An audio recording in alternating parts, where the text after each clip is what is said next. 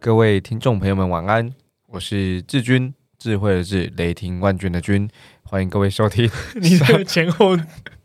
这个倒装是不是？对啊，上班阿叔 Uncle 是 Radio 的节目。哦，用这些倒装。大家好，我是马克，上班阿叔的马 Uncle 是 Radio 的课。中间我们大概有这个。呃，快一个半月的时间没有录音，不过我们记得上次录了什么，所以我们这次呢，嗯，接着我我想各位听到应该是平行沟通这一篇，然后呃，然后接下来是对外，对外即将上线了。那你听到这个的时候，应该是对外你也听完了，所以我们接下来进入的是自我沟通篇。那这一系列的沟通啊，我们就从一开始的你入职之后，你开始工作的时候，从向上到平行。到对外，可是有一个事情我们一直没有谈到，就自我沟通。那自我沟通我们一直分成两 part 哈。那今天算是 part one 啊。今天我们会聊入职跟离职篇，这集我专注在入职篇。入职，我我今天在呃出发之前才跟另外一位呃朋友聊到，然后说入职是什么？然后我们想一下，哎，入职，好，他是到职啦，到职，OK，有些人用入职，有些人到职啊，各位听得懂就可以了哈。所以，我们今天设计了两个题目，然后也会搭配哈佛商业评论的内容，跟大家分享我们对于入职或你称之为到职的一些看法。主要是这样子的，因为当一个人呃加入加入一间新的公司的时候，我们看待的不只是他是一个职场的新手哦，他可能是一个在职场工作五年了，在职场工作十年了，可是他还是有一个。新的到职的机会，他加入一个新公司，加入一个新环境，那么那那那他该怎么办呢？我们如何？如果你从 HR 角度来看，或从部门主管来看，我们如何提高这个人的留任率，而不让他在三个月的时间就 fail 了？我我我我这边提出另外立场哈，就是说，呃，我先不论各位同不同意三个月试用期这个规定啊，但三个月是一个检核点嘛，所以我们如何？呃，留住他，然后如何让这样子的一个新伙伴在新公司的时候可以感到安全安心，然后可以让他的实力在很快，呃，当然是越快越好喽，在很快的时间里面去给展开来，然后可以提高他的生产力。所以，呃，我就自问自答哈。所以我们今天，呃，我设计的第一个题目是如何设计到任计划，就这个人一入职之后，那这个计划是什么？大家如何认识环境？如何学习这这地方的文化？以及我我们写了一个叫做呃安排到任伙伴啊，完整题目是如何设计到任计划跟安排到任伙伴。我想这是我们今天所要探讨的。那我记得我刚呃加入现在的公司的时候，刚好跟 Mark 在一块工作。那 Mark 是设计整个到任计划的，我想这个叫做计划主持人是。主持人，讲完专案主管、专案经理、专案专案管理是是个 PM，对 对。可是我刚笑出来，是是计划主持人这个词吗？计划主持人有点公家机关的感觉。对对对，但但但有你又不能说错，因为你就负责，你就主持了这整个计划嘛。然后每一个新的伙伴到职的时候，你怎么看待这个到到任计划？然后呃，他他的设计有什么原则吗？有什么方法吗？那接着我也想先听听看你对到任伙伴的看法。哎，其实我想要先往前。问问一个问题哦，就是 因为自我沟通嘛，嗯，我们回到自己本身的角色出发，好了，你在入职的时候，你的心理状态是什么样子的？或是你你你的个人怎么看待你在入职的时候，这间公司给你的到任计划？呃，你会有什么期待？我我判断一件事情，就是我在面试的时候，那个职衔跟那个工作内容，然后可能会有面试主我直接工作主管或者是 HR 跟我讲一些文化面的事情。那这些是不是一致的？我就看待这件事情而已。这是这是我个人最关注的，就是面试呃入职前我所知的，跟入职后我看到的是不是一致的？那如果是哇，那太好了，就是这一切是相辅相成的。我期待一起工作的人，我期待工作的环境，然后我期待工作任务，我可以达到的工作指标，我可以贡献我的才能是一致的。那我的情绪波动其实就会相对少很多。那一旦有些不一致，那这叫这是期待管理的问题嘛？我就会发现啊，怎么会这样子？那因为因为可能环境要调整，或者我个人得先调整。那原本我准备的这个行囊里头的一些工具啊，呃，或者是里头一些方法技能，可能就会不够用，或者我我就得另外准备。那我觉得那那个那个东西就会影响到我倒置的时候，我是这样看的啊，懂。所以你不会特别的期待，或是特别的呃觉得不安、不自在之类的，相对比较中立的去看待说你在面试的时候遇到的或感受到的。呃，对我我自己是这样子。好，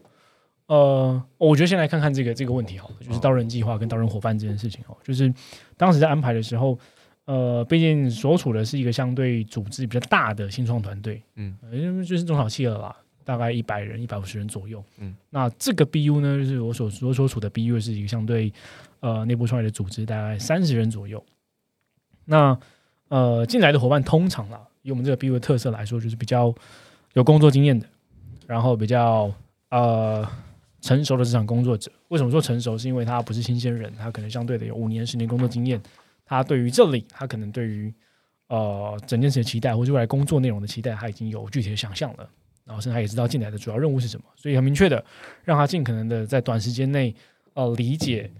呃整个 BU 或者甚至于整个组织的文化，然后如何达成协作。你的日常工作长什么样子？日常工作需要跟谁沟通？窗口是谁？这是在安排到职到任计划的时候最主要的一个目标吧。就是呃一周内完成这些项目，也就是你在第二周、第三周就可以开始你的工作内容，或是你的所有的任务的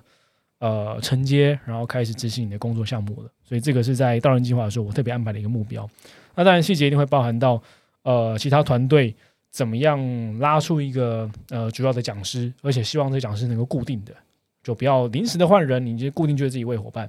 然后去简单的 intro，就简单的简介简介一下，呃，你的这个呃 team 在负责什么事情，那跟你协作要注意什么事项？对，那呃 maybe 在 BU 里面可能分为五到六个 team，所以这五到六个 team 就分别就要去呃派出一个代表，然后作为这个内部讲师的角色，呃，针对每一次呃到人的伙伴完整的简介自己的呃 team 的内容，如何跟他协作。对，这是大致上在到任呃到任计划的时候的安排的目标跟方式，然后在时间上嘛，一周内完成。那最多最多还会特别有一个原则，就是一天不要安排超过两个，呃，极限就是两个，不能超过两个。如果今天超过两个的 training 的安排的话，例如说今天早上是 sales intro，下午呢就只能再有一个另外一个 team 的 intro，不能够超过两个，因为一天基本上对于一个新人来说，他其实已经超过他资讯负载量了。毕竟，他除了 BU 内的这个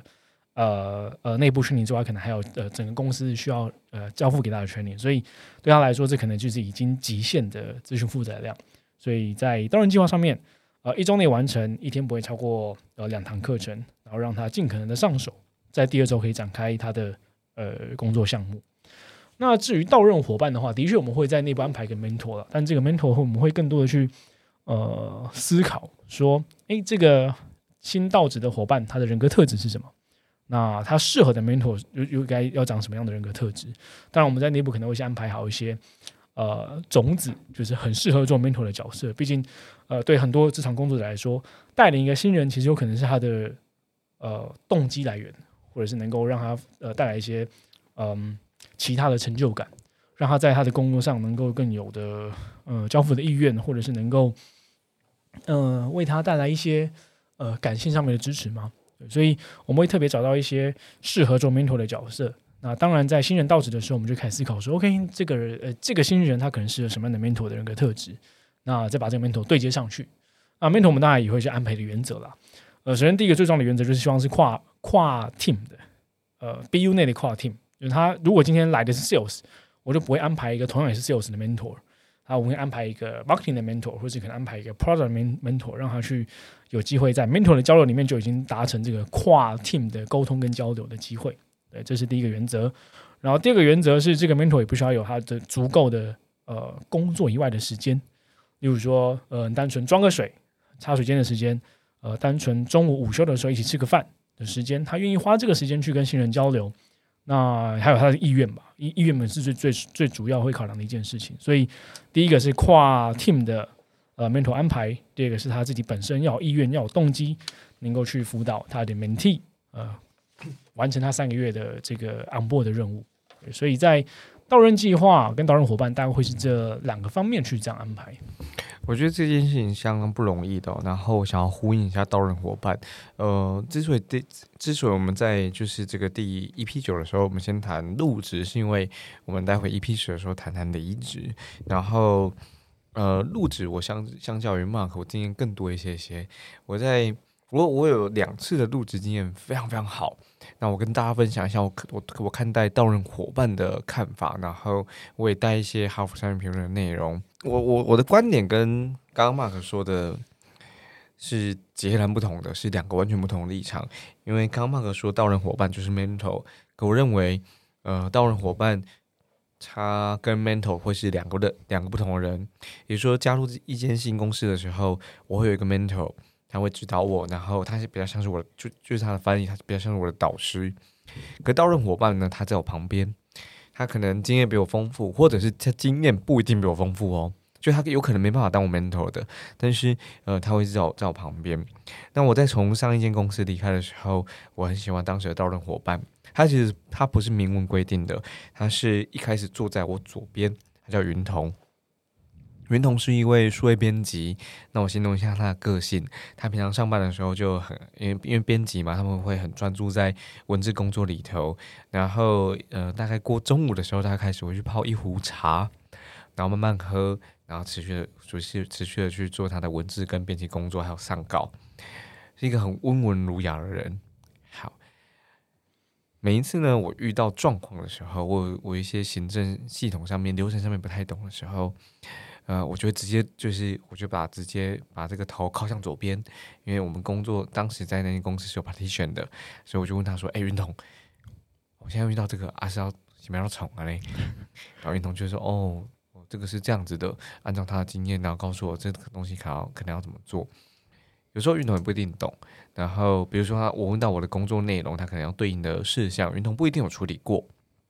然后说啊，那这个你可能要问哪个部门的谁？”比较准，然后他现在就会说：“哎，还是我帮你敲他一下，然后我有带你去找他这样子。”我觉得这就很重要，就是你看我问他问题，就是我实际上在新环境里头会遇到的小 trouble，不是太难，但是我知道问他我会有答案，然后他可以协助我一起解决，并且教会我下一次可以自行自行的解决。然后后来跟 Mark 一起工作之后，嗯。我的 men，我记得我的 mentor 也不是这位刀人伙伴哈，就是这位刀人伙伴，他坐在我的右边，刚好另外一边，他叫 Boa。呃，哦，如果各位要找到 Boa 的话，你可以看他，他他自己也是这个 BC 直癌，呃，我我想他是一个品牌啊的品牌主理人，然后 BC 直癌在谈的事情，其实就跟直癌有关哦，你可以找他咨询。所以，呃，Bo 在我右边，他不是我的 mentor，说实在，可是我每次遇到。就一些小问题的时候，我就会就往往右边转。我说：“哎，波瓦，这个我想请教你一下，然后看是怎么样。”他就告诉我，然后他问我，然后他因为呃，波波瓦是呃 sales，所以他中午的时候，然后还有那个 sales 的性格多一点点，他就问说：“哎，最近有没有吃饭？”这样子，然后他就带我认识了呃，在公司附近不同的餐厅跟不同可以就是买到午餐的地方，我觉得这也是重要的。那直到目前为止，我跟波瓦都还是我觉得很有意思，就是我们相处非常非常融洽。那他跟云彤的特质就是温文儒雅，我觉得温文儒雅跟可以让人感到安心。就是有些人你就会觉得问他问题不太能问吧，可是有些人你就会觉得这个问题再烂，就是你问他说我可以去哪装水。都没关系的，我觉得那那个是道任伙伴给人的一种感觉跟重要的特质。那这是我这两次入经入职经验都非常非常好，都源自于我觉得我身旁有一位道任伙伴，而他可能没有被明文规定，可是他在你身边。那我们谈到这边，就是我想要告诉大家的事情是：是的，他没有被明文规定，可是他可以被设计。于是经呃借由这个经验，后来我们新的伙伴到职之后，我的位置就有所调整。我们让波啊身旁总是坐新同事，呃，对啊，但但但他确实是一个很棒的刀人伙伴。然后我想要互可一下，我们当然今天聊这个，我也准备了一些呃呃资料想跟大家分享。它源自于哈佛商业评论，他说，其实这篇这篇文章的标题就很有意思，他就说每个新员每个新员工都需要一个到任伙伴。标题就这样子，那有四件事情，我们呃就是有道人伙伴的时候，呃可以特别注意的。Sorry，三件哈，因为有道人伙伴可以让你知道背景环境，可以提高你的生产力，生产力可以提高新员工的满意度。背景环境其实我们刚刚谈的蛮多的，我们知道这些其实有个关键哈，叫做不成文，但是呃实际存在的那些规则，就是明明你不可以这样做，可是你从任何地方都找不到这个规则，可能是不成文，大家的习惯。好，那谁告诉你？你到任伙伴会告诉你，因为 mentor 不不见不见得会告诉你哈。那我觉得这这很重要。那第二个是我想要特别谈，他其中提到的就是啊。提高生产力，我提供给提供一个数字给大家哈，就是如果啊，在最初的九十天，其实就三个月里面，至少见过一次，或者跟你的到任伙伴有一些互动的一次的话，是五十六 percent 会变得更具有生产力。可是如果啊，这个到任伙伴呢，你有机会让他跟他彼此见面八次以上，其实八次非常容易哈。我刚刚说了，云彤坐到隔壁，波海坐到隔壁。那为什么可以这样做呢？我们同 BU 嘛，其实非常合理嘛。好，八次以上，那么我的生产力，因为我到了伙伴，我就可以提高到九十七 percent。你会发现这是很不可思议的提高，从五十六到九十七，更别说那些没有到任伙伴的。他在最后讲了一件事情，就这篇文章的最后，除了刚刚呃提供背景环境、提高生产力跟提高新员工的满意度之外。他在最后提到一件事情，跟我想要互合刚刚 Mark 所说的，因为 mentor 或者是这些到任伙伴带人是他的动机来源。是的，我觉得这是没有错的。因为成为彼此的伙伴，其实是一个互惠的行为。成为道人伙伴，我成为别人的 mentor，可以怎么做呢？就是你有机会展现你培养管理跟领导的技能。于是我们回过头来。再来想一件事情，有时候我们公司里头的主管，或者是那些不管不论是基层、中阶主管、空降之外，会有一些人升上去嘛？他什么时候开始练习这些管理跟领导技能？身为别人的道路伙伴的时候开始，身为别人的 mentor 的时候开始。而在这篇文章当中啊，他提到一件事情：成功主管具备的特性当中，其中啊有两个很重要哈，其实五个啊，五个特性当中，其中两个是我们很常见的。沟通跟支持，你看，你身为到任伙伴啊，你一定给不断的跟这个新伙伴沟通嘛。而最重要，其实你不直接带这个新伙伴，可是你你得给他很多，不论是工作上的支持，还有心灵上的支持，尤其是心灵上的支持，因为你会感到，你会让他感到平稳跟安心。最后加上一句就是。我们自己在做研讨会，我自己在主持的时候，我时常会说教别人学最快，实际上是这个样子没有错。而在这篇文章当中也提到，教导别人可以加强自己的知识基础。所以你身为刀刃伙伴的时候，你可以再一次的培养更深层次的专业知识，因为为了教别人，你为了教别人，你你得你得重复的去去阅读那些你本来就熟着，你你得复习，甚至你得加深，因为新伙伴会问你更多问题。所以，嗯。他这边有个结论，就是新员工的成功呢，所需要最重要的事物就是支持，不论是在资源上的支持，在了解背景环境上的支持，在心灵上那种感到平稳且安心的安心上的支持，这都可以让你有效的提高这个新到新的伙伴的正向态度跟生产力。这是这篇文章我其中所看到的，然后我不只看到这些理论或这些研究上所所所提出来的，我也从 Mark 所安排的刀人计划当中实际的体验到这件事情。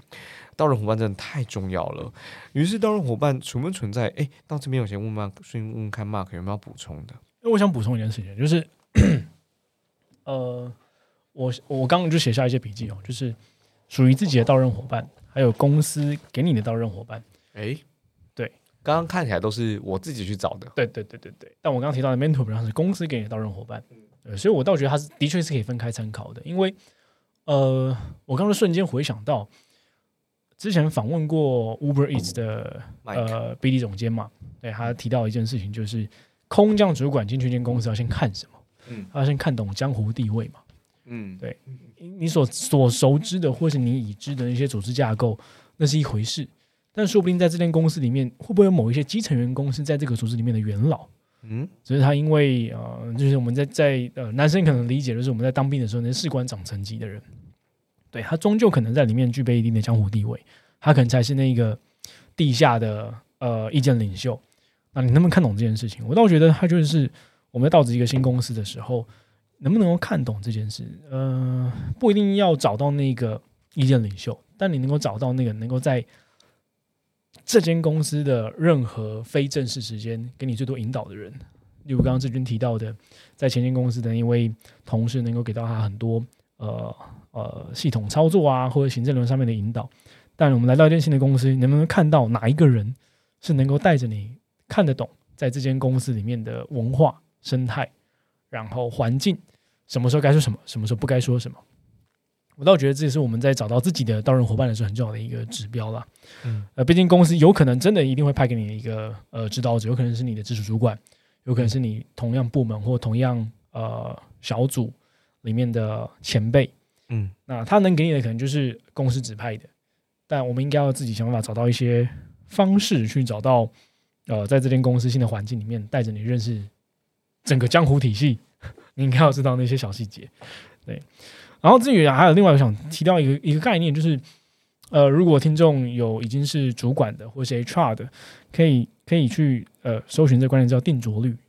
这个是我们当时在哪三个字啊？定着率，定是安安定的定，嗯，着是那个着陆的着，嗯，对，定着率，这个是。通常啦，我们 HR 在看待，呃，一个部门他的新任员工的留任率有多少？三个月之后，对，以大部分的内勤公司或大部分的呃总公司的环境来说的话，通常这个定着率应该会高于百分之七十。有进来十个会留下七个，剩下三个可能就是不适应或者没过试用期的离开。对，百分之七十就是表示 OK 正常，对正常。对那如果今天低于百分之七十，哎，我们会找两个问题，一个问题是招募的人是谁？用人主管招募的吗？还是 HR 招募的？嗯，那你有可能找错人了，因为代表期待不符嘛。不论是我们对他期待，还是他对公司的期待，都有可能。啊，对对对，没错。所以定着率这件事情，就是来看待一个新人到任的时候，到底我们今天公司给的资源够不够多？嗯，然后我们今天给的情感支持，或者是呃资源的支持，是不是足够的？那通常定着率，我相信在金融业应该更常看。尤其是分行的时候，或者是人寿业的通讯处的时候，更常看定着率，因为呃，毕竟业务业务属性的角色，所以流动率相对更高。今天定着率可能低于百分之五十，毕竟它要通过试用期这个业绩指标的考核，相对来说是呃比较有比较难度相对高一些些嘛。嗯，对，毕竟数字达到了，你就留下来了；数字没达到，你就可能先先再见。对，所以这些定着率，呃，倒是能够。呃，让呃，身为主管听众朋友或身为 HR 听众朋友，也可以回头去看看公司内部的定着率，或者自己组织内部定着率，甚至自己团队定着率目前是如何，啊，再回头思考，到底我们今天提供给新人的、给给入刚入职的伙伴的资源是不是够的？嗯，我们可以回顾自己的，就是在你的职涯历程里面，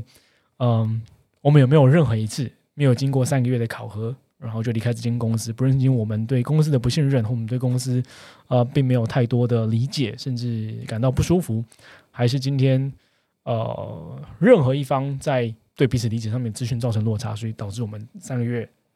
还不到，我们就离开这间公司了。先接着谈哦，因为定着率就是你在谈，就是呃一个新伙伴到职到职之后三个月内有没有有没有留下来，对不对？对，OK，那。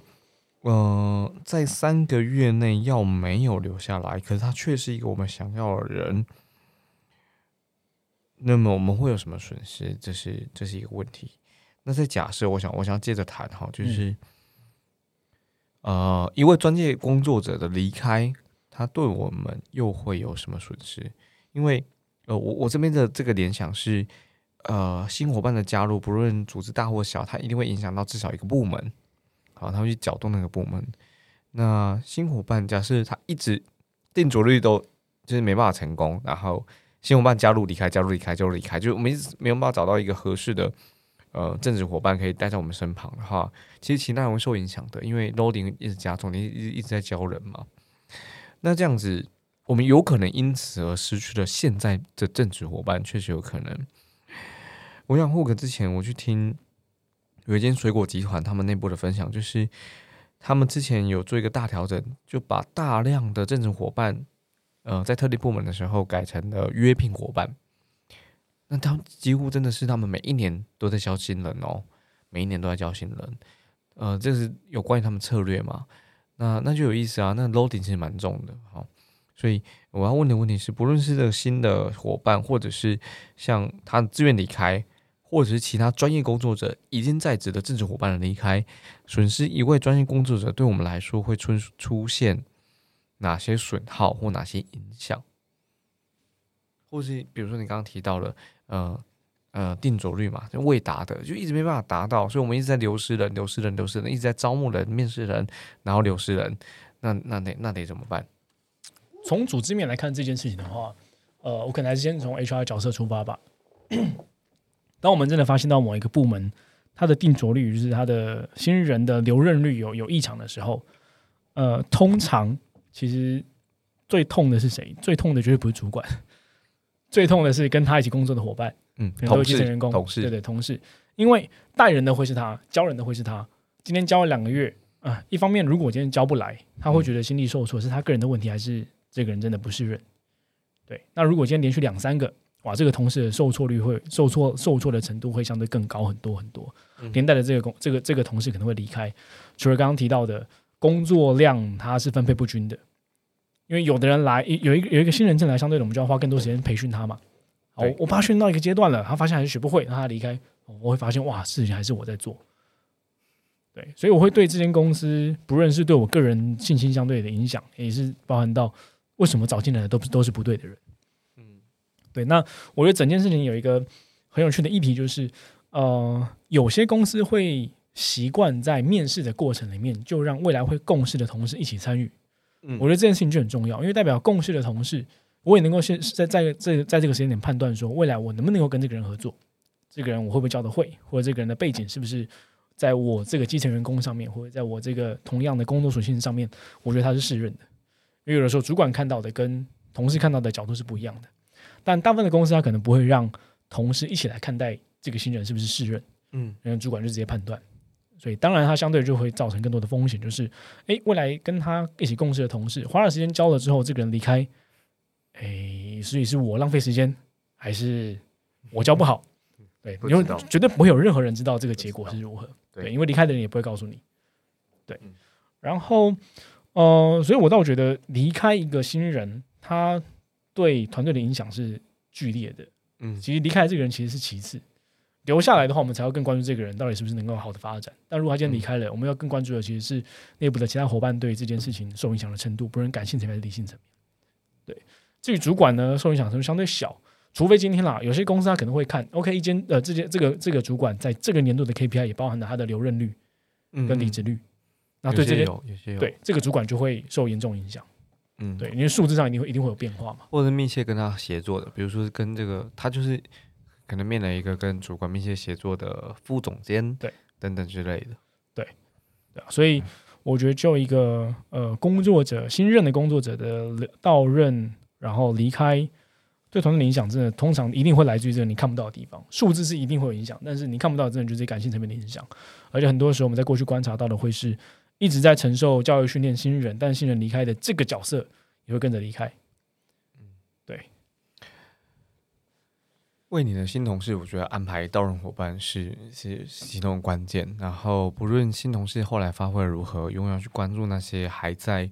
还在公司服务的。这些伙伴们、这些同事们，因为他们的情绪会受到波动、受到影响，但他们还是持续在公司付出跟产出的这些这些人。